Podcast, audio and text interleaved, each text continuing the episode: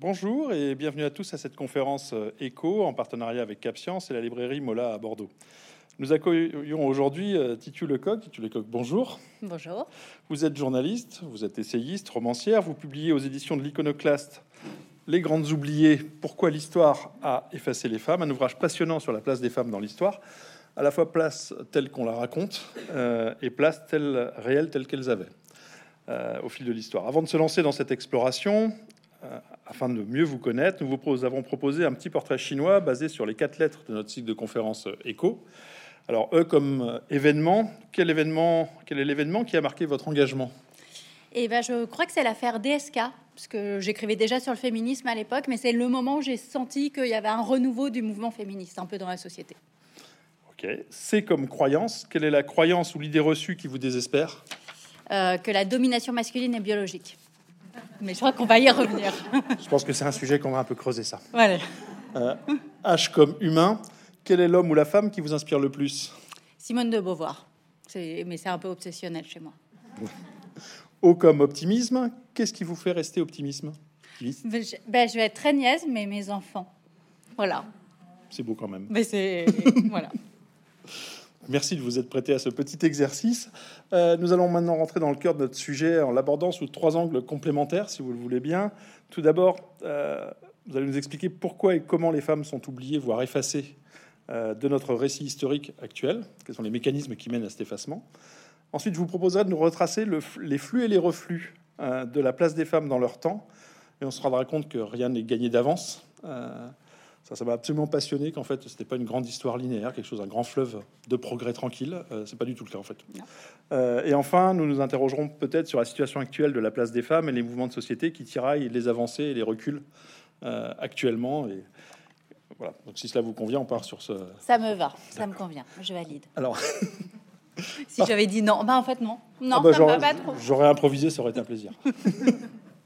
Euh, alors, on parle tout d'abord du phénomène d'invisibilisation et d'effacement des femmes. Alors, sous prétexte qu'on peut en citer quelques-unes, hein, on y va toujours, hein, Jeanne d'Arc, Aliénor d'Aquitaine, euh, Olympe de Gouges, euh, on a l'impression qu'elles ont leur place, et toute leur place. Vous expliquez dans votre ouvrage que c'est une illusion et que notre récit historique est un construit, un construit culturel, qui exclut la place des femmes. Est-ce uniquement parce que l'histoire a été écrite par des hommes? Euh, non, ça, non, ça vraiment, euh, ça serait séduisant comme explication, mais ça serait vraiment trop simpliste. Euh, en fait, il y a un ensemble de mécanismes qui amènent à cet effacement au fur et à mesure, de, en plus des siècles, ça a changé, etc. Mais vraiment sur nous, ce qu'on a appris à l'école, je pense que le mécanisme fondamental, c'est à la fin du 19e siècle, quand on met en place euh, la Troisième République et l'école, l'école républicaine, c'est le moment où on va faire des manuels d'histoire. Et ça, c'est quand même assez nouveau. Et donc, on va produire ce qu'on appelle un roman national. Et comme on est au 19e, euh, à ce moment-là, les historiens sont convaincus que la place naturelle des femmes, c'est à la maison à s'occuper des enfants, et que puisque c'est leur place naturelle, elles ont toujours occupé cette place-là. Donc c'est très visible sur la préhistoire qui se développe à ce moment-là. Ils se disent, bah, évidemment, la préhistoire qui est un état plus proche de l'état de nature que nous ne le sommes, ah bah, c'est sûr que les femmes faisaient que s'occuper des enfants. Et euh, donc voilà, ils vont projeter tous ces stéréotypes euh, biologisants, justement, euh, et avec euh, un constat qui revient à chaque fois, c'est qu'en histoire, on- fondamentalement, on trouve ce qu'on cherche. Et que donc, si on cherche pas les femmes, bah, on les trouve pas. Donc, typiquement, quand on va faire un manuel d'histoire et qu'on fait bah, les grands rois de France, et ben on va faire les grands rois de France. Et si on se dit qu'il n'y a pas eu de reine importante, et ben on va pas faire les reines.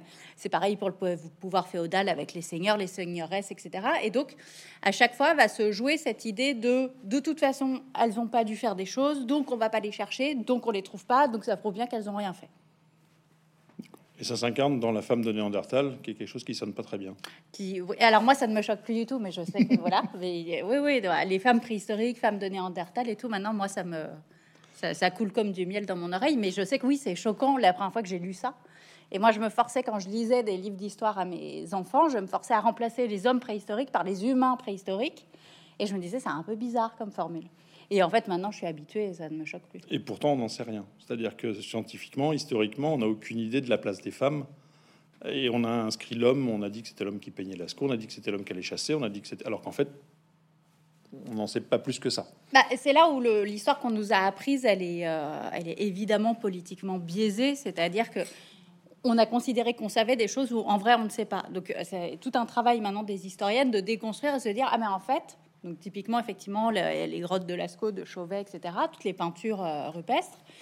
et les gravures, on ne sait pas qui les a faites. On ne sait déjà pas pourquoi, on ne sait pas les interpréter, on ne sait pas qui les a faites. Ce qu'on sait, c'est que les femmes étaient présentes dans ces grottes. On a retrouvé leurs traces de pieds dans les grottes. On a retrouvé leurs traces de mains à poser sur les parois. Est-ce qu'elles ont peint ou elles ont pas peint On ne sait pas. Et, en plus, sans doute, ça dépendait des, clans, des traditions, etc. Donc, juste moi, je sais que dans mes livres d'histoire quand j'étais petite, sur le, vraiment, j'en souviens très bien, euh, quand c'était la préhistoire et qu'il y avait soit euh, le feu, euh, le premier feu qu'on fait, soit les grottes qu'on dessine, c'était toujours des hommes qui étaient représentés. Et, et ben, ça induit quelque chose de faux. Juste, en vrai, on ne sait pas quoi. Bien sûr. Donc, du coup, là, vu qu'on est dans la préhistoire, on va remonter gentiment, progressivement. On a tout le temps de remonter comme il faut. Par contre, on va essayer de s'affranchir des manuels d'histoire de lycée puisque euh, alors c'est tout à la fin, mais je vais, le, je vais en parler dès maintenant parce que vous avez euh, un peu regardé le manuel Hachette spécial réforme des lycées quand même, 2019, hein, hein, donc le, dernier, le top du top, hein, ce qui se fait de mieux. Euh, et les femmes y apparaissent dans 6 pages sur 277. Ah en fait, 6 pages, pas tout à fait, parce que vous dites qu'il y en a une septième, ça m'a beaucoup fait rire. Il y en a une septième, c'est la, la couverture où on a mis la marquise d'Antin qui pose avec un oiseau sur ses doigts, parce que je vous cite, les filles, c'est joli et qu'on aime bien mettre de belles images sur les couvertures. Oui, c'est vraiment la seule raison euh, que je vois. Donc, quand je vous dis que cet ouvrage est délicieux à lire, je vous, l'invite vraiment. Donc, euh, on va s'affranchir des manuels d'histoire, en tout cas tels qu'ils sont actuellement. Donc, on peut avoir l'impression que la, que l'histoire de la place des femmes, c'est une suite de progrès. C'est pas le cas. Et je pense que c'est très intéressant de repartir sur les, sur, euh, en fonction des époques, comment s'est construit la place des femmes, parce qu'on découvre que c'est quelque chose qui va un peu structurer, un peu le, en tout cas qui est structurant dans, votre ouvrage et qui m'a beaucoup étonné, c'est les périodes que nous qualifions habituellement de périodes de progrès, d'épanouissement, sont souvent les périodes où ça a été le pire, les pires moments de régression. Ça, ça m'a beaucoup intrigué. Euh, donc, je vous propose qu'on remonte le temps, qu'on euh, regarde cette place des femmes. Euh, et on commence par le néolithique, une espèce de période qu'on néglige souvent, qui a quand même duré 10 000 ans. Euh, parce que vous, euh, on a inventé les villes, l'agriculture, l'élevage, la propriété, les chefs. Mais qu'est-ce qui se passe à ce moment-là pour les femmes? Alors, c'est. C'est alors c'est la grande question de euh, souvent on me demande oui mais alors le patriarcat ça a commencé quand? C'est un petit peu compliqué de répondre à cette question. Mais on sait que au néolithique alors ce qu'on appelle la révolution néolithique on a l'impression que ça s'est passé très vite. Bon c'est quand même sur des milliers d'années. 10 000 ouais. Voilà mais mais on, on sait qu'il s'est passé un, plusieurs choses importantes pour les femmes à ce moment-là parce qu'on a des indices concrets matériels. On sait que les femmes au paléolithique, la majorité euh, maîtrisent leur contraception et qu'elles arrivent à espacer leur grossesse. Donc elles ont un enfant tous les 3-4 ans en moyenne. Au néolithique, brusquement, elles ont un enfant tous les ans. Et c'est un changement qui forcément dit quelque chose de la place des femmes dans la société à ce moment-là. Là, il y a quelque chose qui se joue d'important. Et l'autre indice qu'on a qui est euh, essentiel, c'est que justement sur les peintures rupestres au paléolithique, on a beaucoup, alors soit des petites statuettes qui, représentent ce qu'on appelle des Vénus, donc des formes féminines, soit gravées dans les grottes, on a beaucoup de sexes de femmes, de vulves qui sont représentées un peu partout, beaucoup plus que de représentations masculines. Et au néolithique, brusquement, euh, ces représentations féminines disparaissent et on commence à représenter des hommes avec des épées, avec des armes, des soldats, des guerriers, etc. Donc ça veut dire que dans l'imaginaire de cette époque-là, sur nous, notre territoire, il se passe quelque chose. quelque chose de très profond et, qui correspond donc au moment où on se sédentarise et où apparaissent aussi, moi je trouve ça passionnant, le moment où cette invention un peu nulle, on a inventé les riches et les pauvres. Et mais, donc, à un moment, on voit au néolithique apparaître des riches et des pauvres, on le voit sur les tombes donc on s'est rendu compte qu'apparaissent des tombes très riches et des tombes très pauvres avec un grand dénuement et que donc il y a une hiérarchie sociale se met en place. Donc on se dit que tout ça a un lien avec cette idée justement de hiérarchiser la société, de voilà faire quelque chose de plus pyramidal et sans doute de moins égalitaire que ce qu'il y avait avant, même si on ne sait pas exactement ce qu'il y avait avant. Dont les femmes disparaissent en représentation alors, euh, oui, des... Oui, oui, c'est toujours difficile de faire. On est obligé de passer par des généralités et c'est toujours compliqué. Mais, euh, mais en tout cas, en tout cas, le modèle masculin de l'homme en armes à ce moment-là, il apparaît, il apparaît de, dans une, une mise en scène qui est très positive, quoi. Vraiment. Il est voilà. Et il y a et ça et donc c'est souvent des, des hommes avec des épées Et il y a Anne Lehorf, qui est une archéométallurgiste. C'est un, un métier qui fait rêver, archéométallurgiste. Et elle, mais elle, c'est passionnant son travail. Donc moi, je me suis vraiment appuyée, je suis pas historienne, je suis vraiment appuyée sur les travaux des historiens et des historiennes. Et, et ce qui est génial avec, avec l'histoire, c'est que c'est en pleine ébullition. Quoi. On est en train de découvrir de plus en plus de choses. Et, donc, euh, Anne Orff, elle a travaillé sur l'invention de l'épée. Et pourquoi l'épée, c'est important? C'est la première fois dans l'histoire de l'humanité qu'on a inventé un outil qui ne sert que à tuer un autre être humain. Et qu'en fait, tout ce qu'il y avait avant, ça pouvait servir à la chasse, à des travaux, etc. L'épée, ça ne sert que à s'entretuer. Et donc, ça date de ce moment-là. Et donc, si on met tous ces éléments, on se rend bien compte, effectivement, qu'il y a quelque chose dans, l'imaginaire collectif qui est en train de se jouer. Alors, on arrive ensuite à une époque un peu plus documentée, tout ce qui est Antiquité, la Grèce. Alors, ce qui m'a intéressé, c'était la partie que vous faites sur les Amazones et sur la différence entre les Grecs et le traitement qu'ils faisaient de ces Amazones, comment ils les percevaient. Euh, et vous dites qu'en fait,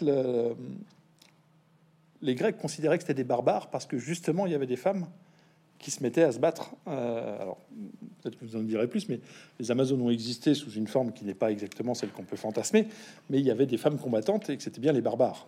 Mm. Alors qu'en fait, elles étaient un statut que n'avaient pas les femmes grecques, qui étaient, elles, à des rangs bien inférieurs en termes de, position.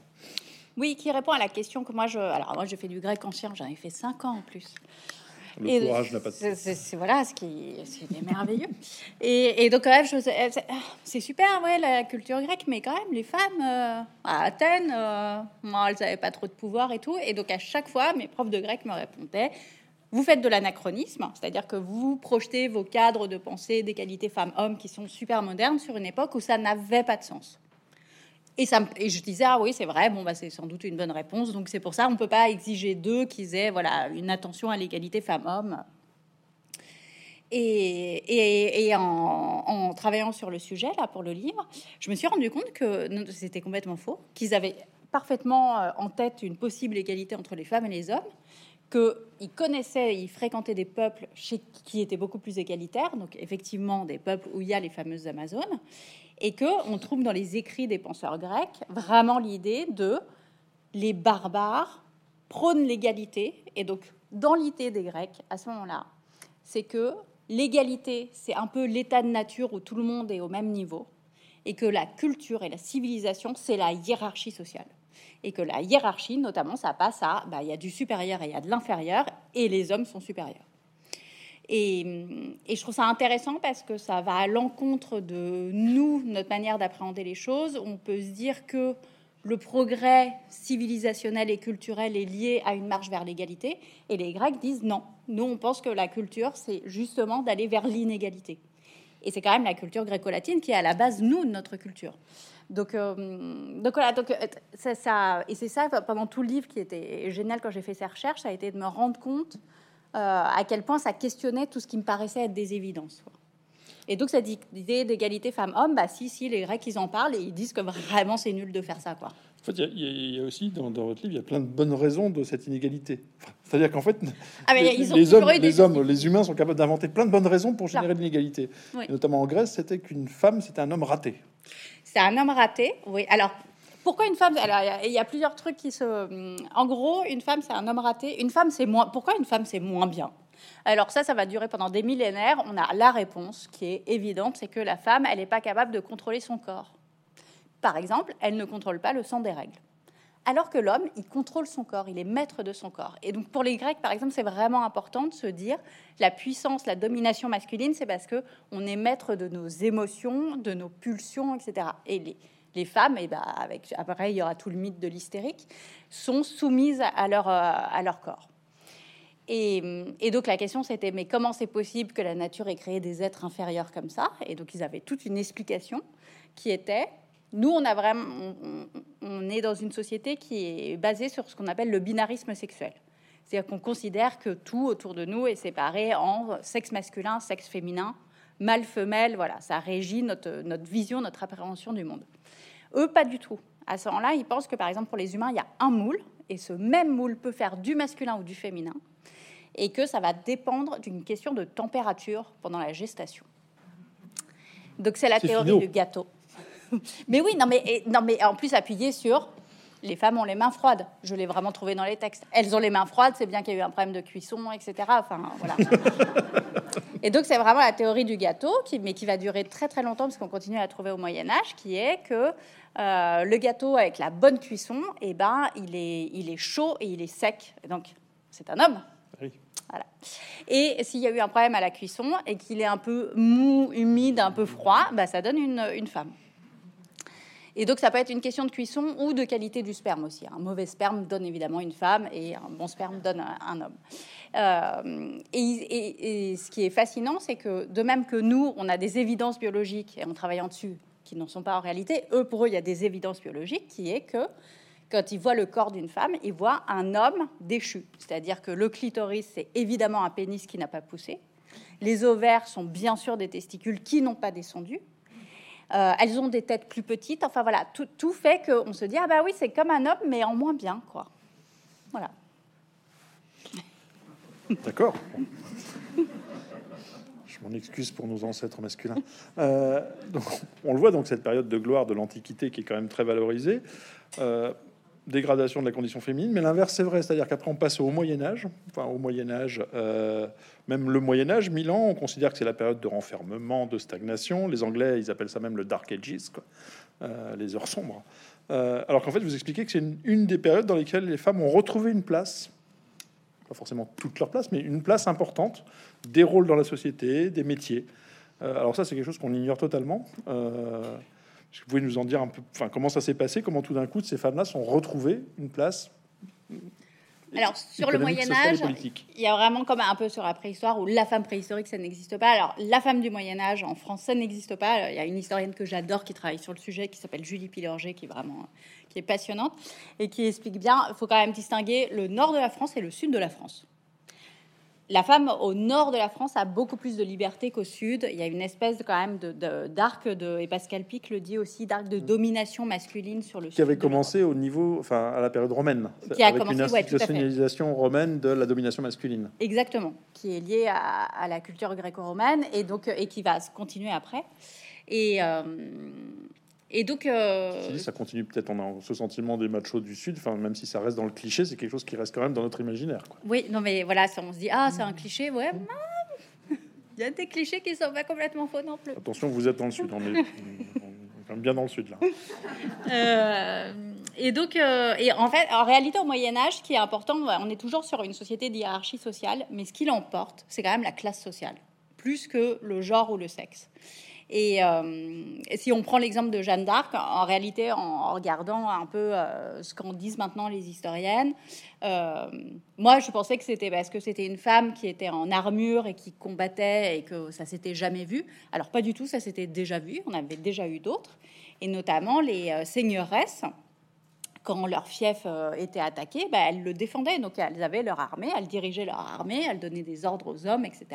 Et elles défendaient leur territoire ça ne posait aucun problème. Chez Jeanne d'Arc, ce qu'il faut retenir, c'est le côté un peu intersectionnel, c'est-à-dire que c'est une bergère, quoi.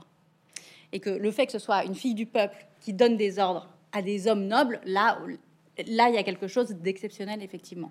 Mais c'est vraiment plus ce côté classe sociale.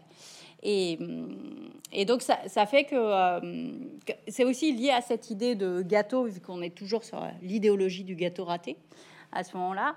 Euh, l'avantage de cette idée de gâteau et qu'il y a un seul moule, c'est que vous pouvez être une femme, donc vous êtes raté, mais pas complètement raté. Et ça, c'est important parce qu'un gâteau n'est pas forcément complètement au centre. Il y a un truc qui a pu prendre un peu bien, etc. Et donc, on peut dire à l'époque d'une femme qu'elle a un cœur d'homme, par exemple. Et ça veut dire qu'elle a la vaillance, le courage d'un homme. Elle peut avoir un cerveau d'homme. Elle peut, voilà. Et inverse, un homme peut être un peu raté aussi. Donc, il y a une espèce de fluidité dans le genre. C'est comme ça qu'on dirait de nos jours qui, existe à ce moment-là et qu'on prête évidemment aux femmes de la noblesse. Donc on va se dire que oui, elles peuvent. Euh, on s'est rendu compte qu'elles prenaient des décisions politiques, judiciaires, euh, elles dirigent les armées, donc etc. Et, à l'inverse, euh, chez les femmes du peuple, c'est quand on est. Alors c'est toujours cette idée, les femmes, on les trouve que quand on les cherche en histoire. Et là, les historiennes du Moyen Âge les ont trouvées quand elles ont cherché dans les registres de métiers c'est absolument génial. En fait, elles se sont rendues compte, par exemple, sur Paris, il y a vraiment tout un registre, ils ont fait un recensement de la population, et donc en notant les professions euh, des habitantes. Et, donc, on se rend compte que toutes les professions qu'on connaît au masculin existaient au féminin. Donc, il y a maréchal Ferrante, il y a orfèvreesse, que j'aime beaucoup, euh, il y a chauffournière, enfin, bon, tout est déclinable au féminin, ce qui posait pas de souci du moment où on restait dans sa classe sociale. Et donc, par exemple, on a trouvé les femmes sur les chantiers des cathédrales, des églises, et on les trouve, elles sont sur les chantiers comme n'importe quel ouvrier, elles portent les pierres, elles font le travail physique très éprouvant. Et, en vrai, à ce moment-là, a priori, on est payé au rendement. Donc, si on est une femme costaud et qu'on arrive à porter plein de pierres, eh ben, on sera bien payé à la fin de la journée, peu importe qu'on soit une femme ou un homme. C'est pas ça qui est important. C'est vraiment l'idée de vendre sa force physique. Donc, il y a une espèce d'égalité qui se fait entre voilà euh, les gens du bas de la pyramide et les gens du haut de la pyramide. Alors, une forme d'égalité, sachant que ça reste une société patriarcale, évidemment mais beaucoup moins marquée que l'image que nous, on nous a donnée du Moyen Âge, où en gros, euh, moi j'avais vraiment la vision des tapisseries où elles ont un petit chien, elles sont dans leur tour, elles sont en train de coudre. Quoi. Bon, alors en fait, non, elles ne faisaient pas ça. Alors, dans votre livre, il y a aussi beaucoup de... On découvre certains de ces destins de ces personnes qu'on connaît pas forcément. Euh, et notamment, vous en, vous en... il y a quelques parcours que vous décrivez au Moyen Âge. Est-ce qu'il y en a une qui vous, vous aimeriez nous parler, dont, dont le parcours en tant que. Parce qu'en plus, j'y tiens parce que les, les, prénoms des personnes à l'époque sur les hommes et les femmes étaient quand même d'une créativité sans nom. Hein. On avait des Childéric, on avait des, des Ranegondes, enfin c'est un vrai plaisir. Oui, c'est euh, génial. Hein. Donc c'est voilà, s'il y en a une qui vous, n'hésitez pas à nous raconter ces histoires-là parce que c'est euh, moi de temps en temps ça m'a donné envie d'aller fouiller, euh, de me dire tiens cette personne-là, ce destin était incroyable. Je crois que vous parlez beaucoup de ces Bruno, dont vous parlez beaucoup. Oui, je parle beaucoup de Bru Brunéo. Alors ce qui est fascinant, c'est qu'à ce moment-là, c'est une il y a une période en France qu'on n'apprend absolument pas à l'école. J'avais jamais vu Brunéo. Euh, Brunéo, elle va régner quand même 40 ans sur. Alors la France, c'est pas la France telle qu'on la connaît. Hein. Évidemment, là, c'est divisé en plusieurs royaumes, mais quand même un royaume important de France pendant 40 ans, c'est énorme. Et elle va, par exemple, inventer, euh, créer la police nationale et le système judiciaire français. Et donc, elle est toujours la sainte patronne des commissaires de police. Un gâteau plutôt réussi quand même. Euh, Brunéo, oh, alors ça dépend comment on voit les choses, parce que Brunéo donc va diriger, elle va prendre la régence pour son fils, pour ses petits-fils, pour ses arrière-petits-fils. Donc elle va régner vraiment très longtemps. Et en face, elle a son ennemi absolu qui est Frédégonde, qui va aussi prendre la régence, elle, sur une autre partie du territoire français. Et donc on a quand même un moment dans l'histoire de France où le territoire est divisé en deux et dirigé par deux reines qui se détestent et qui se font la guerre. Et ce qui est fou, c'est qu'au 19e siècle, tous les écoliers de France les connaissaient. Et c'était parce que c'était l'exemple de regarder, on a laissé le pouvoir à des femmes en l'an 700. Et ça s'est hyper mal passé. Il ne faut plus jamais faire ça. Heureusement que Charlemagne est arrivé en 800, faire le ménage. Voilà, et tout pacifier, évidemment. Et donc, euh, donc, voilà, donc Brunéo a été très connu au 19e comme contre-modèle politique pour dire voilà, c'est, ça va pas du tout quand elle gouverne. Et en fait, je me suis rendu compte euh, sur les femmes un peu exceptionnelles, parce que oui, il y a des femmes dans l'histoire de France, etc. Mais en fait, toutes celles qu'on a retenues ou qu'on apprend à l'école, bah, il y a toujours un truc un peu négatif. C'est-à-dire que, grosso modo, Jeanne d'Arc, on se dit, ouais, mm. un peu extrême quand même. Catherine de Médicis, il y a tout le monde se dit, elle n'a pas empoisonné la moitié du royaume. Enfin, il y a toujours Brunéo, donc ça n'allait pas du tout. Et en fait, il y a toujours quelque chose de. Voilà, Marie-Antoinette, n'en parlons pas. Enfin, Et euh, donc, ouais, elles sont, elles sont toujours présentées de manière négative. Alors, il y a une femme dont vous parlez pas du tout qui veut chez nous, euh, Aliénor d'Aquitaine. Oui, c'est vrai. Euh, qui a un destin juste, euh, qui a réussi à diriger à la fois la France et l'Angleterre quand même. Quoi. C'est, donc je voulais quand même rendre hommage à Bordeaux à Aliénor. Mais alors, je m'étais vraiment posé la question parce que l'histoire d'Aliénor d'Aquitaine est géniale et en même temps je me suis dit quand même, elle fait partie de celle qu'on connaît. C'est comme Jeanne d'Arc. Et Jeanne d'Arc, je fais trois lignes en disant on va pas en parler. Voilà. mais parce que après c'était pas possible et je préférais effectivement parler de Brunéo que vraiment personne connaît. Quoi. Et euh, oui, en plus, enfin, il y a des histoires d'empoisonnement. Enfin, c'est absolument passionnant. Euh, après le Moyen Âge, on vient à la Renaissance, les Lumières. Alors là, c'est pareil. Hein, dans, notre imaginaire collectif, hein, euh, notre récit collectif, c'est une, une, période de progrès scientifique, de production littéraire, intellectuelle, philosophique, artistique, d'épanouissement. Sauf que le titre de votre chapitre, c'est le grand refermement. Ouais, alors c'est comme ça que les historiens appellent ça. Euh... Euh, et bah ouais, moi la Renaissance, j'ai vraiment le souvenir de, bah, par exemple l'imprimerie, l'invention de l'imprimerie. Je me vois souligner en plus la phrase pour dire que c'est un grand progrès parce que les gens allaient lire des livres et que par définition ça allait élever le niveau général et donc les idées humanistes allaient se propager dans l'Europe et c'était forcément un, moment extraordinaire. Et, et, en réalité, alors comme quoi euh, les recherches historiques ont du mal à passer dans le grand public, dans les années 1970, paraît un, un article d'une historienne américaine qui demande les femmes ont-elles eu une renaissance? Et qui est un peu genre le, le coup de tonnerre à l'époque dans la communauté. Et en gros, elle dit bah regardons, soyons honnêtes, les chasses aux sorcières dont on a dit que c'était le Moyen Âge, c'est pas du tout le Moyen Âge, c'est la Renaissance. Et donc, si on prend le point de vue de 50% de la population, la Renaissance ne devrait pas s'appeler la Renaissance. Et sur cette histoire d'imprimerie, par exemple, donc moi, ah, c'était forcément génial l'imprimerie, évidemment, j'adore les livres, ça ne peut être que bien. Et alors, quand on regarde les best-sellers de l'époque, il y a quand même un bon paquet d'ouvrages qui expliquent comment torturer des femmes pour leur faire avouer qu'elles ont commerce avec le diable. C'est un peu comme Internet, c'est la question du médium, bon, qu'est-ce qu'on en fait ensuite? Et, donc, euh, on a vraiment, enfin moi, on m'a donné une vision de la Renaissance, c'est-à-dire que le terme même de Renaissance n'est pas un terme neutre. Ça, intéressant parce que les historiennes de l'histoire des femmes, on leur dit beaucoup, on leur reproche de ne pas être objective. Mais si on prend le terme de Renaissance, il n'est pas objectif. Il est, forcé, il est ultra positif. On se dit, c'est un moment absolument génial dans l'histoire de France. Et donc les historiennes disent, mais on pourrait envisager de renommer cette période-là, d'arrêter avec le terme Renaissance et de prendre un terme plus neutre et d'arrêter d'en faire un moment de grande lumière intellectuelle, alors qu'en vrai, on a brûlé. Alors en France, on a brûlé assez peu de femmes, plus dans d'autres pays, mais ce qu'on a fait, et ça c'est quand même très français, on a écrit des livres pour expliquer comment le faire, et donc on a vraiment théorisé. Parce que nous, on est dans les idées, on est dans le, dans le concept. Dans les lumières, c'est notre truc. Voilà, non, mais nous, c'est le, le jus de cerveau, quoi. Donc nous, on s'est vraiment dit, est-ce qu'on les noie d'abord, est-ce qu'on les brûle, est-ce qu'on leur coupe les doigts, qu'est-ce qui est le plus efficace, etc. On a écrit beaucoup, beaucoup là-dessus. Et, euh, et, pour expliquer aussi comment elles sont horribles, enfin bon. Et donc, euh, et ça aussi, c'est toujours, c'est ce que je vous disais tout à l'heure, c'est cette idée que le Parfois, on a l'impression que le sexisme ou la misogynie, ça serait un truc de gens incultes, euh, qui n'auraient pas assez lu, qui voilà. Et, en vrai, en France, il y a une tradition d'intellectuels misogynes qui existe depuis très très longtemps et hum, qui est toujours prégnante de nos jours. Ils sont toujours là et c'est des gens dont la pensée, enfin, qui passent leur journée à réfléchir, à structurer leur pensée sur la domination masculine. Et donc, en fait, à la Renaissance, il y a vraiment ça qui se met en jeu je ne résiste pas au plaisir, puisqu'on est sur les grands intellectuels sexistes, euh, de vous lire Rousseau. Intéressant, Rousseau. Dans les mille, euh, moi je, suis tombé de ma chaise, j'avais ah jamais lu. Ah oui, oui, je l'avais jamais lu ce passage. C'est vrai ah. non, Toute l'éducation des femmes doit être relative aux hommes, leur plaire, leur être utile, se faire aimer et honorer d'eux. Les élever jeunes, les soigner grands, les conseiller, les consoler, leur rendre la vie agréable et douce. Voilà les devoirs des femmes dans tous les temps. Et ce qu'on doit leur apprendre dès l'enfance.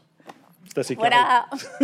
voilà, c'était pour relayer et appuyer quand même le, fait que nos grands intellectuels ont, quand même soutenu cette cause avec. Euh, et alors il y a la même chose avec euh, Voltaire, avec euh, après on, déroule, c'était un peu commun quand même comme, comme approche. Et donc sur ces bonnes bases, on arrive à la Révolution. Voilà. moment décisif dans l'histoire dans lequel, vous le soulignez beaucoup, les femmes ont été des grandes actrices de la Révolution, des grandes militantes avec avec des idées très modernes dans leurs propositions, mais en fait, c'est l'inverse, c'est exactement l'inverse qui s'est passé. Alors, c'est quelque chose qui aussi traverse votre histoire, enfin, votre, votre ouvrage. Chaque fois que quelque chose devient très intéressant, on en exclut les femmes où elles étaient avant. Ça se passe avec l'université, les clercs, tous les métiers qui deviennent un petit peu, qui donnent du pouvoir, du statut. Eh ben, on légifère. Moi, ça m'a beaucoup passionné. C'est-à-dire que, quelles que soient les époques, tout d'un coup, dès quelque chose, l'université prend du pouvoir, permet d'accéder à des positions, bah, on décide que finalement, il faut vraiment en exclure les femmes. Quoi. Euh, et à la Révolution, euh, on donne l'égalité. Vous l'expliquez très bien. C'est, euh, on donne l'égalité par le haut à tous les hommes. Par contre, pour les femmes, on va leur donner l'égalité, mais par le bas. Ouais. Alors, pour donner un exemple, parce qu'en fait, ça se retrouve vraiment tout le temps cette idée mmh. de quand il y a un lieu de pouvoir nouveau les femmes en sont exclues très vite. Il y a deux exemples que j'aime bien, c'est euh, l'informatique. L'informatique, au départ, il y a énormément de femmes. Euh, du jour où ça devient un, marché financier économique important, bah, alors là, il n'y en a plus une. Il y a eu ça donc avec l'informatique et il y a eu ça avec le cinéma. C'est-à-dire qu'au début du cinéma, à Hollywood, il y a énormément de réalisatrices, de scénaristes, enfin vraiment, elles sont, elles sont très très présentes. Et au moment où Hollywood devient une grosse entreprise qui va rapporter beaucoup d'argent et qui a un pouvoir euh, culturel, et ben là, on dit bah, finalement costumière ou maquilleuse, c'est très très bien comme métier. Et, donc elles sont relayées là-dedans. Donc c'est vraiment quelque chose qu'on continue de retrouver. Enfin, il suffit de voir dès qu'il voilà, Il y a les réseaux sociaux, ça a été pareil. Il y a une moins en moins de femmes qui sont apparues dessus. Enfin, et sur la révolution spécifiquement, alors ça aussi, c'était un truc. moi, je savais pas, mais avant la Révolution, comme on est encore dans une société avec une hiérarchie sociale, en réalité, par exemple, il y a des femmes qui ont le droit de vote. C'est des veuves, elles sont propriétaires foncières, et donc il y a des assemblées locales dans lesquelles elles peuvent voter. Euh, elles, elles perdent le droit de vote. Donc il y a quand même certaines femmes de certaines classes sociales vont perdre en droit parce qu'on va faire effectivement l'égalité par le bas euh, pour les femmes. Euh, donc, donc oui, il y a une espèce d'idéal révolutionnaire, on est tous égaux, vous êtes tout égal, vous ne pouvez plus rien faire. Voilà. Et, et c'est alors c'est intéressant parce qu'en même temps, alors la révolution c'est très compliqué parce qu'en quelques années il y a eu des avancées, des reculs, des lois qui sont votées, qui sont annulées, etc. Mais il y a quand même vraiment cette idée que euh, les femmes ont une puissance politique à l'époque parce qu'on va voter euh, deux lois d'ailleurs qui, qui j'ai trouvé incroyable en 1793 c'est la première qui m'a étonnée, parce que je me disais la Révolution, je vais pas apprendre des tonnes de choses, ça va, je connais bien. Et donc je tombe sur un décret voté par les députés qui euh, exclut les femmes euh, de ce jour-là. Les femmes sont exclues des armées. Et donc je fais qu'elles étaient donc dans les armées. Et donc je cherche en fait énormément de soldats dans les armées révolutionnaires françaises. Et donc, quand on cherche, on les retrouve. Elles avaient des médailles. Enfin, on a leur parcours militaire. Enfin, donc, euh, c'était pas une, une, exception. Et donc, à 93, on dit non, non, maintenant ça suffit, il faut rentrer à la maison. Et euh, ce qui se passe aussi à ce moment-là, parce que les femmes sont beaucoup à aller manifester, elles n'ont pas la citoyenneté, mais elles ont quand même vraiment la conviction qu'elles ont un rôle à jouer dans la révolution. Et donc elles organisent des manifestations, elles sont là, elles sont présentes, et on se dit elles deviennent trop dangereuses. Et donc passe une loi en France qui dit que les femmes n'ont plus le droit de se réunir à plus de cinq dans l'espace public. Et, je me suis dit mais c'est fou quoi. Enfin. Et donc, alors évidemment, on a dissous, il y avait des clubs politiques de femmes qui ont été interdits et dissous, alors que les clubs politiques d'hommes euh, étaient maintenus. Mais donc, elles ne pouvaient pas se retrouver euh, à plus de cinq parce qu'elles étaient trop dangereuses. En même temps, ça donne un sentiment de puissance. J'entends, donc ça, c'est encore des bonnes bases pour attaquer le 19e. Non, mais c'est vrai, enfin, on a l'impression que c'est vraiment des caribes en syllabes. Enfin, moi, c'était le sentiment que j'avais eu en lisant votre livre. À partir de ce moment-là, jusqu'au euh, milieu du 20e, on a eu cette impression, alors qu'il y a eu des luttes tout le temps, mais on a cette impression qu'en fait, ça, ça, ne fait que se dégrader. Euh, parce que le code napoléonien arrive, un grand acte féministe s'il en est. Euh, mais ça, bon, on, sait un petit peu ce qu'il y a. Et, mais sur le, sur le 19e, parce qu'on n'a évidemment pas le tout, tout le temps de balayer tout, mais le 19e, vous, vous, parlez du siècle de la robe, de la Vierge et de la poupée. Et en fait, les trois sont hyper intéressants euh, comme symbole de la, du changement de la perception et de la position de la femme dans la société et de l'imaginaire qui se construit autour de ce rapport homme-femme et de, ce, cette création d'un imaginaire familial. Euh, la robe, c'est euh, tout d'un coup l'apparition des, crinolines avec des hommes qui, eux, deviennent austères. Oui, alors ce qui est intéressant, en fait, c'est l'évolution de des vêtements des femmes par rapport à ceux des hommes. Parce que dans l'Ancien Régime, euh, hommes et femmes, ils sont les nobles, on des poudres, des, des, broderies, des trucs absolument partout. Euh, euh, voilà, on connaît tous les portraits de Louis XIV avec les talons, enfin bon. sauf qu'après la Révolution, les hommes se disent bah non, tout ça, ça fait trop Ancien Régime. Donc on va changer, nous, notre apparence physique pour montrer qu'on est moderne et que voilà, on n'est pas suspect d'être royaliste. Et donc ils vont être dans des habits qui sont beaucoup plus confortables et qui sont euh, pantalons, vestes euh, en noir, euh, très sobres. Alors, ça s'appelle le grand renoncement. Parce que avant, les hommes apportaient énormément de couleurs et énormément de, vêtements, de, de, tissus différents. Là, brusquement, ce qu'on appelle le grand renoncement, c'est ils deviennent, bah, vous voyez sur les portraits du 19e, quoi. Ils sont tous à part Balzac, mais qui aimait bien la couleur. Mais sinon, oui, ils sont tous en gris, en noir. Qui est aussi une façon de montrer je me contrôle. Oui. C'est aussi genre, regardez, je suis sobre et je suis austère. Je suis sobre, je suis austère. Et, et à l'inverse, les femmes, à un moment, elles ont commencé à, avoir euh, euh, des tenues plus légères et plus faciles pour se déplacer. Et puis, en fait, au fur et à mesure du 19e, c'est, on voit, ça grossit, les robes grossissent, grossissent, grossissent.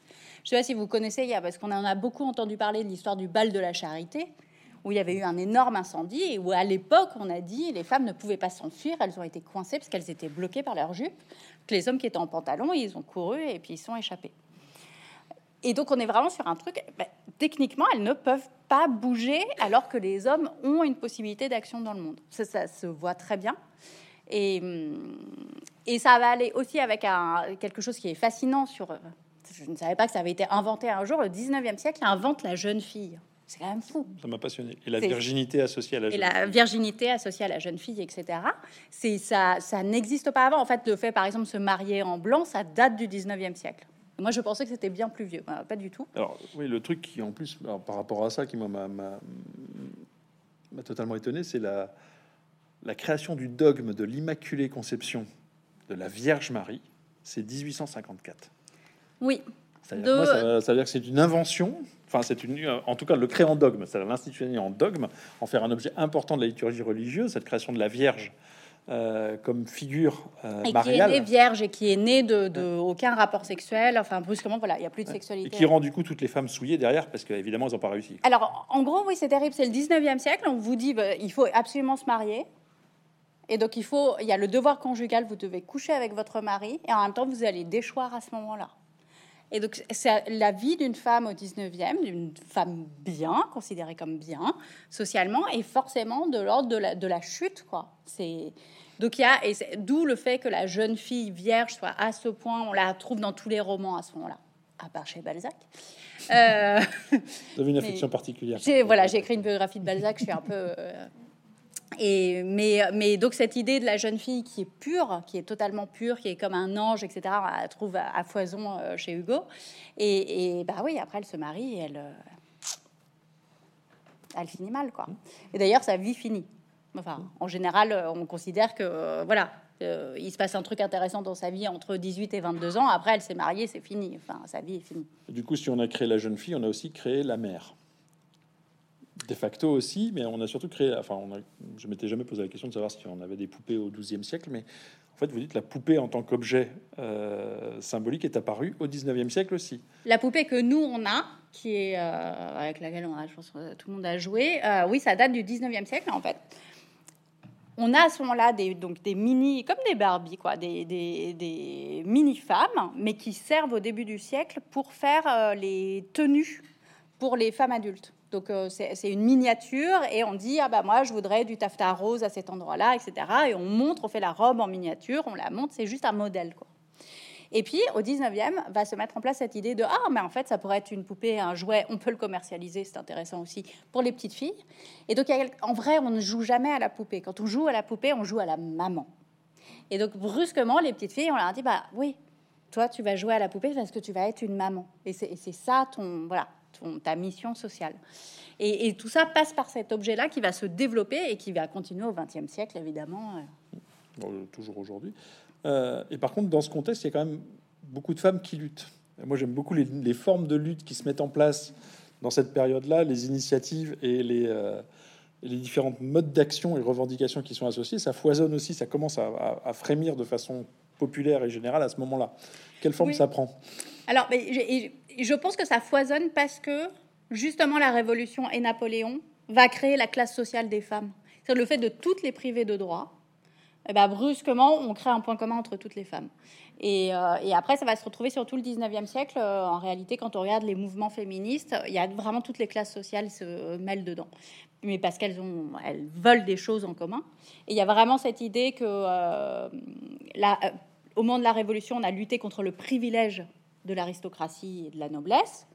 Et, elles se disent au 19e, en fait, il reste un privilège, c'est le privilège masculin.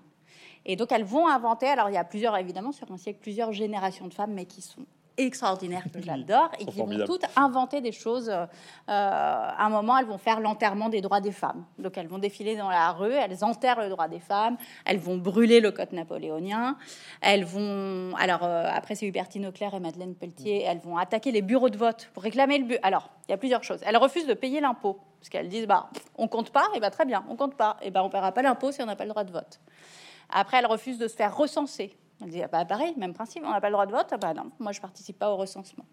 Ensuite, elles vont plus loin parce que ça marche pas. Et, donc, elles attaquent avec des pierres les bureaux de vote. Elles vont renverser les urnes. Elles sont vraiment dans la démonstration physique. Et donc, faut voir les, à l'époque, euh, elles sont en une des journaux et c'est vraiment, bah, c'est les femmes du 19e. Donc, elles ont le chapeau, la petite voilette, euh, le faux derrière, etc. Et elles sont en train d'attaquer le bureau de vote. Et, elles vont faire tout ça. Et moi, ce qui m'a bouleversée dans ces histoires-là, ça a été de voir toutes ces femmes qui se sont battues, alors vraiment beaucoup sur le droit de vote, en sachant qu'elles ne le verraient pas, elles l'auraient pas elles de leur vivant. Elles en avaient vraiment une grande conscience et qu'en gros, elles ont sacrifié leur vie à militer pour que nous, on puisse voter. Et, vraiment, et avec une espèce de passage de relais de génération en génération, se disant, bah, peut-être que vous, vous y arriverez. Nous, on n'a pas, voilà, on a essayé, c'était pas la bonne méthode, etc. Et donc, à chaque fois, elles vont essayer jusqu'au début du 20e, euh, Louise Weiss, qui va faire un truc fou. Elle, elle va perturber la finale de, de foot, euh, euh, de championnat de foot français. Et donc, elle va lancer des tracts pour le droit de vote des femmes. Je dis, mais si on faisait ça de nos jours, mais les meutes. Il y a même, il y a, il y a, moi j'aime beaucoup aussi Julie Victoire d'Aubier, qui euh, se rendant compte qu'en fait elle n'a pas le droit d'être instruite. Par contre, c'est pas, c'est pas marqué que c'est interdit de passer le bac pour une femme. C'est marqué nulle part en fait.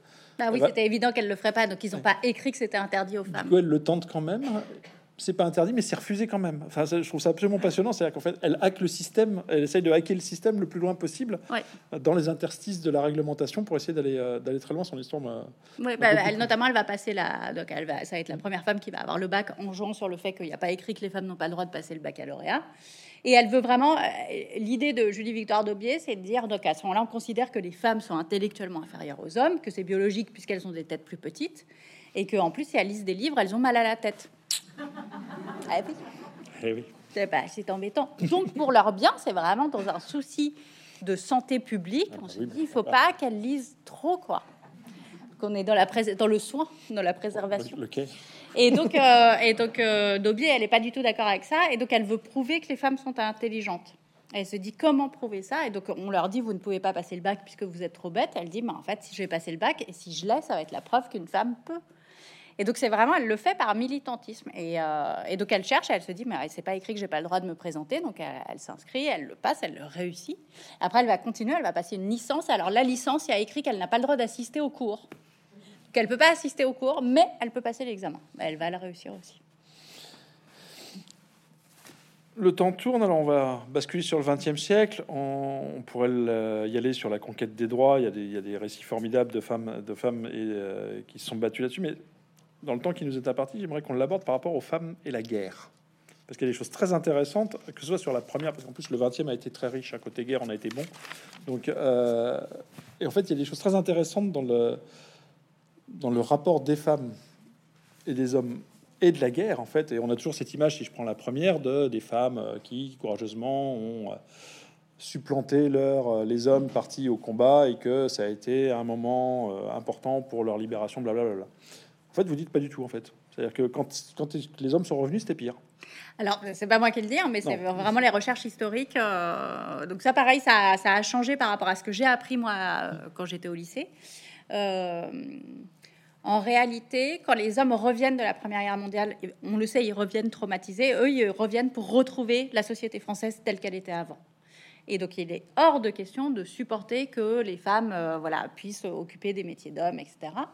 Et, et en plus, il y a eu énormément de pertes. Et donc, on se dit, on a besoin de repeupler le pays. Et donc, on va être dans une politique nataliste très violente. Et alors, avec un exemple quand même de, de, cerveau un peu tordu, c'est-à-dire que l'avortement était interdit à l'époque et c'était un crime.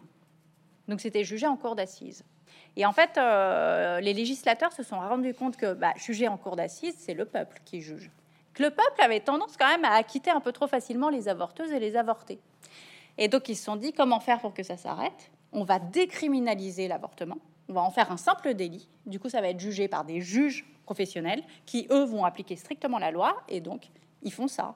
Ils décriminalisent l'avortement et le nombre de condamnations explose. Et ça va dans une vraie politique nataliste qui est de les femmes doivent rentrer à la maison et faire des enfants parce que la puissance de la France va reposer là-dessus. Donc, euh, et, oui, il y a le micro-phénomène des garçons, mais qui en fait est très très peu de choses, quoi. Enfin, qui représente pas du tout la vie de la majorité des Françaises à l'époque. Deuxième guerre mondiale, le, rôle des femmes, vous dites, est minimisé. Alors minimisé, mais un peu partout, c'est-à-dire minimisé dans leur rôle, dans même en tant que soldat, il y en avait plein dans les armées russes, euh, dont on parle très rarement alors qu'ils étaient des dizaines de milliers, euh, minimisés dans leur rôle dans la résistance. Les violences sexuelles euh, commises sur les femmes par des Allemands et des Alliés sont aussi totalement minimisées. Là, c'est leur rôle qui a totalement disparu. Il n'y a plus que des hommes dans la Seconde Guerre mondiale, alors qu'en fait, la résistance était peuplée d'une part importante de femmes qui avaient des rôles très importants, et on les a tout oubliés, presque. Oui, on les, enfin, on les a oubliés très vite. Alors, c'est c'était intéressant parce que euh, ça a eu un écho avec moi, en plus, mon histoire familiale sur ce chapitre-là, où si on parle de la résistance, euh, grosso modo, on voit, ben, on voit un homme avec un imperméable et un chapeau quand on voit Jean Moulin. Et, euh, on associe plus difficilement à des femmes. Et, et, en réalité, il y a plusieurs raisons à ça. Il y a une raison un peu pratique, qui est que quand on a commencé à construire la légende de la résistance, ça a été beaucoup le maquis. Et le maquis, c'était les hommes, parce que c'est les hommes qui devaient partir faire le STO en Allemagne, qui allaient euh, se mettre dans le maquis. Donc, ça ne concernait pas les femmes. Ensuite, il y a eu que les femmes dans la résistance étaient très nombreuses, mais qu'elles étaient moins à avoir des postes armés ou à poser des bombes, etc. Et donc, elles étaient sur récupérer euh, des renseignements, la transmission d'informations, etc., qu'on a moins valorisé. Mais ensuite, et ouais, troisième euh, point que je trouve intéressant, c'est que au moment de la libération, beaucoup d'hommes résistants, et d'ailleurs pas résistants, ont dit Ah, bah, en fait, j'étais résistant, euh, ma médaille, euh, pour les élections législatives, je me présente où, euh, comment ça se passe? Et les femmes, eh ben, elles sont retournées bah, à la pharmacie où elles travaillaient, dans la salle de classe où elles étaient profs, enfin elles ont repris leur travail. Elles n'ont pas du tout demandé, elles ont assez peu demandé une reconnaissance. Et moi, donc, du côté de ma mère, euh, mon grand-père était résistant, etc., etc. Bon, ben voilà, on m'a toujours dit, oui, euh, grand-père était résistant. Et, hum, et, de fait, dans les actes de résistance, ils ont caché des soldats américains dans leur maison. Enfin, Et c'est vrai que ma grand-mère m'en parlait beaucoup, notamment d'un certain Bob, qui, l'avait charmé à l'époque. Et, euh, et, en fait, c'est en faisant la promo du livre, en parlant de ça, je me suis rendu compte, mais on m'a toujours dit grand-père est résistant, mais jamais grand-mère. Mais en vrai, elle a caché et nourri un soldat américain. Et je pense que ma grand-mère ne s'est jamais dit qu'elle était résistante et qu'elle se disait c'est mon mari le résistant. Mais en vrai, elle a fait des actes de résistance. Ce qui a aussi une, difficulté à se projeter dans ces rôles-là, je pense, sur quelque chose de très genré. Euh, donc ça, c'est on voit que c'est quand même quelque chose qui n'est jamais acquis. C'est-à-dire que dans tout ce qu'on vient de voir, on est remonté. Alors, j'ai fait des pointillismes, hein, j'ai pris des, bouts de, de l'histoire. Si vous voulez en savoir plus, il y a vraiment tout ça qui est, étayé, articulé et qui, tisse ce lien dans, votre livre. Euh, on voit que c'est euh, rien n'est gagné, jamais pour toujours en fait. C'est-à-dire qu'il y a des allers-retours sans arrêt, que le combat est permanent et que dès que c'est possible, paf, on peut redescendre. Euh, si on se place aujourd'hui, juste là, euh, en dehors d'un contexte historique, pour vous, là, les, quels sont les principaux combats à mener euh, pour la place des femmes, là, aujourd'hui? Ah. Les plus urgents. Les plus urgents? Ah, Ouais, c'est difficile de faire une hiérarchie. On n'a que quelques minutes. Oui, c'est ça, je suis en train de regarder. Alors, il est 18h48. Euh, non, de fait, le combat qui se, qui se, depuis quelques années, qui est là, c'est celui contre les violences sexuelles. Contre les violences en général et particulièrement contre les violences sexuelles. C'est évident, euh, sachant qu'il concerne les femmes, mais aussi énormément les enfants. Euh, donc, donc il est là, mais après, moi, je sais que ce qui m'intéresse aussi à un moment, c'est de me dire euh, je, travaillais sur cette idée de, disons qu'Emmanuel Macron m'appelle tout à l'heure. Je dis, salut, j'ai une demi-heure demain.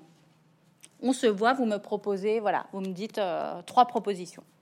Et en fait, ça m'intéresse à un moment d'être aussi sur euh, des propositions hyper concrètes.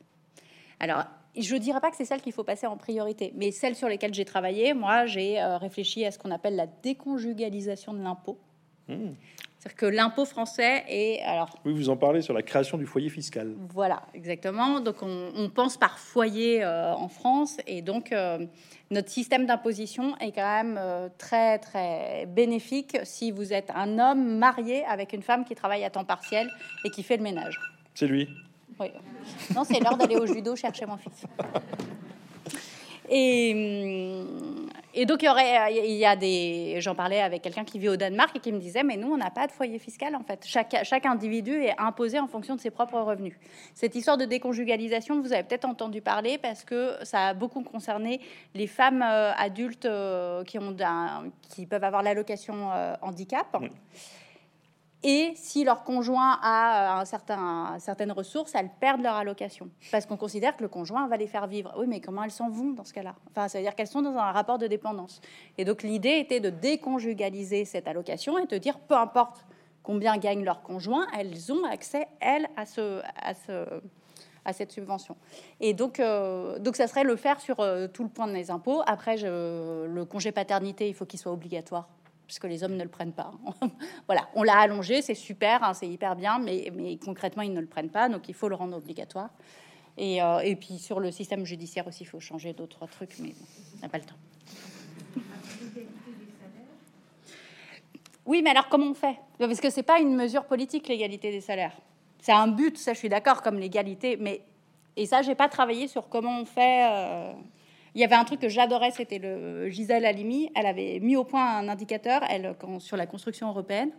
Elle proposait, euh, le, je ne sais plus comment elle appelait ça, l'européenne la mieux dotée. C'était en fait que sur chaque loi, on regarde quel est le système le plus favorable sur tous les pays d'Europe pour les femmes et que les autres pays s'alignent dessus. Et que du coup, on faisait une égalité entre les pays européens, mais toujours sur le mieux disant pour les femmes. On serait tous danois. non, mais je trouve ça hyper. Là, on est sur un outil un peu concret. Et je me dis, bah oui, effectivement, au Parlement, ça serait sans doute possible. Et du coup, par contre, là, puisqu'on a, a vu que ça allait et que ça venait, que ces droits, euh, actuellement, les menaces de recul, elles existent. Euh, c'est quoi? Non, parce que en fait, là où je veux vous amener, c'est un courant que je connaissais pas, c'était le courant masculiniste. Hmm? Je connaissais pas. Euh, je me, du coup, j'ai regardé. C'est fou. Hein. Ah bah, puis ils sont nombreux. Mais oui, j'ai l'impression. Oui, oui, ils font beaucoup de bruit. Ils font beaucoup, beaucoup de bruit.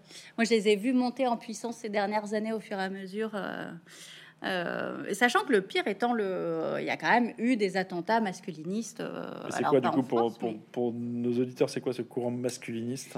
C'est alors c'est un courant qui va alors il, prône vraiment à l'ancienne la domination masculine, c'est-à-dire qu'il considère que biologiquement, euh, les femmes sont faites pour s'occuper des enfants, rester à la maison, vraiment à l'ancienne, et que euh, les hommes sont faits pour diriger le monde. Voilà, mais c'est pas les seuls à le dire, hein, que les hommes sont faits pour le pouvoir. Mais, euh, mais ce qui est fou par rapport à moi, dans le milieu dans lequel j'ai grandi, c'est un peu comme sur le racisme. Dire quelque chose de raciste, c'était hyper choquant. En fait, maintenant, j'ai l'impression qu'on est sur un truc. Euh, ouais, ce que j'ai dit, ouais, c'est raciste, mais alors je le pense. Euh, d'accord. Et il y a la même chose sur le sexisme. C'est très. Euh, oui, on peut tenir des propos incroyablement sexistes, oui, mais c'est mon opinion. Bah, c'est quand même problématique comme opinion. Hitler aussi, il avait des opinions, mais enfin, toutes les opinions se valent pas non plus, quoi. Et ton opinion est une agression pour mes droits, donc on peut quand même en discuter. Et hum, donc oui, on est sur un moment compliqué et en même temps, on est sur un moment où, euh, où on parle de féminisme, on parle des droits des femmes, où ça avance aussi beaucoup. Et donc j'ai vraiment l'impression qu'on est, euh, qu'on est au bord, enfin on ne sait pas de quel côté ça va pencher. quoi. Et, hum, et, en travaillant sur ce livre, effectivement, je me suis vraiment rendu compte qu'on ne va pas forcément vers le progrès, c'est pas inéluctable, que rien n'est inéluctable, ni la domination masculine, ni le progrès vers l'égalité et qu'à un moment on revient quand même à quelque chose d'un peu euh, terre à terre et fondamental, qui est que c'est aussi des groupes d'individus qui font l'histoire et qu'à un moment des femmes se sont organisées pour obtenir par exemple le droit de vote et qu'elles ont réussi à l'obtenir. Pour obtenir le droit à l'IVG, elles ont réussi à l'obtenir. Donc ça veut dire que c'est possible, qu'à un moment on se voilà, on se on se structure, qu'on fasse pression, qu'on obtienne des choses, mais c'est aussi possible qu'on les perde. Cette histoire nous dit vraiment les deux. Et, en même temps, enfin, ce que je trouve intéressant, c'est qu'elle nous met face à des responsabilités individuelles et collectives. Si effectivement on a on irait doucement vers l'égalité de manière mécanique, bah, on n'aurait rien à faire. Quoi. Bah non, c'est pas vrai. donc ça nous appelle à une extrême vigilance, à une extrême responsabilité. Une dernière question avant de passer aux questions de la salle. Euh, ça, comment vous interprétez le retour qu'on sent de la figure de la sorcière? On, voit, on, voit, cette figure revenir. Il y a des expositions, Muséum de Toulouse, il y a des chansons, il y a des ouvrages. Il y a voilà. Et on a vu une conférence récemment ailleurs à, Cap Science, un public monstre sur la question de la sorcière, comme une figure libre, quoi. Euh, oui, non, mais c'est ça. C'est ce... Alors moi, il y a ce, ce slogan que j'adore "Nous sommes les filles des sorcières que vous n'avez pas brûlées", qui, que je trouve magnifique, mais qui est une manière de s'inscrire dans une histoire des femmes justement et de dire voilà, on est, on descend aussi de, cette histoire-là. Euh, et la sorcière, bah, elle, elle coche toutes les cases euh, du sexisme. C'est-à-dire que euh, c'est une femme seule, donc elle n'est pas avec un homme, etc. Souvent, elle a un certain âge, donc on a quand même un truc contre voilà l'idée de la jeune fille du jeunisme. Enfin, elle a un savoir particulier, donc. donc politiquement, je trouve que c'est une figure qui est hum, utilisable de manière très forte.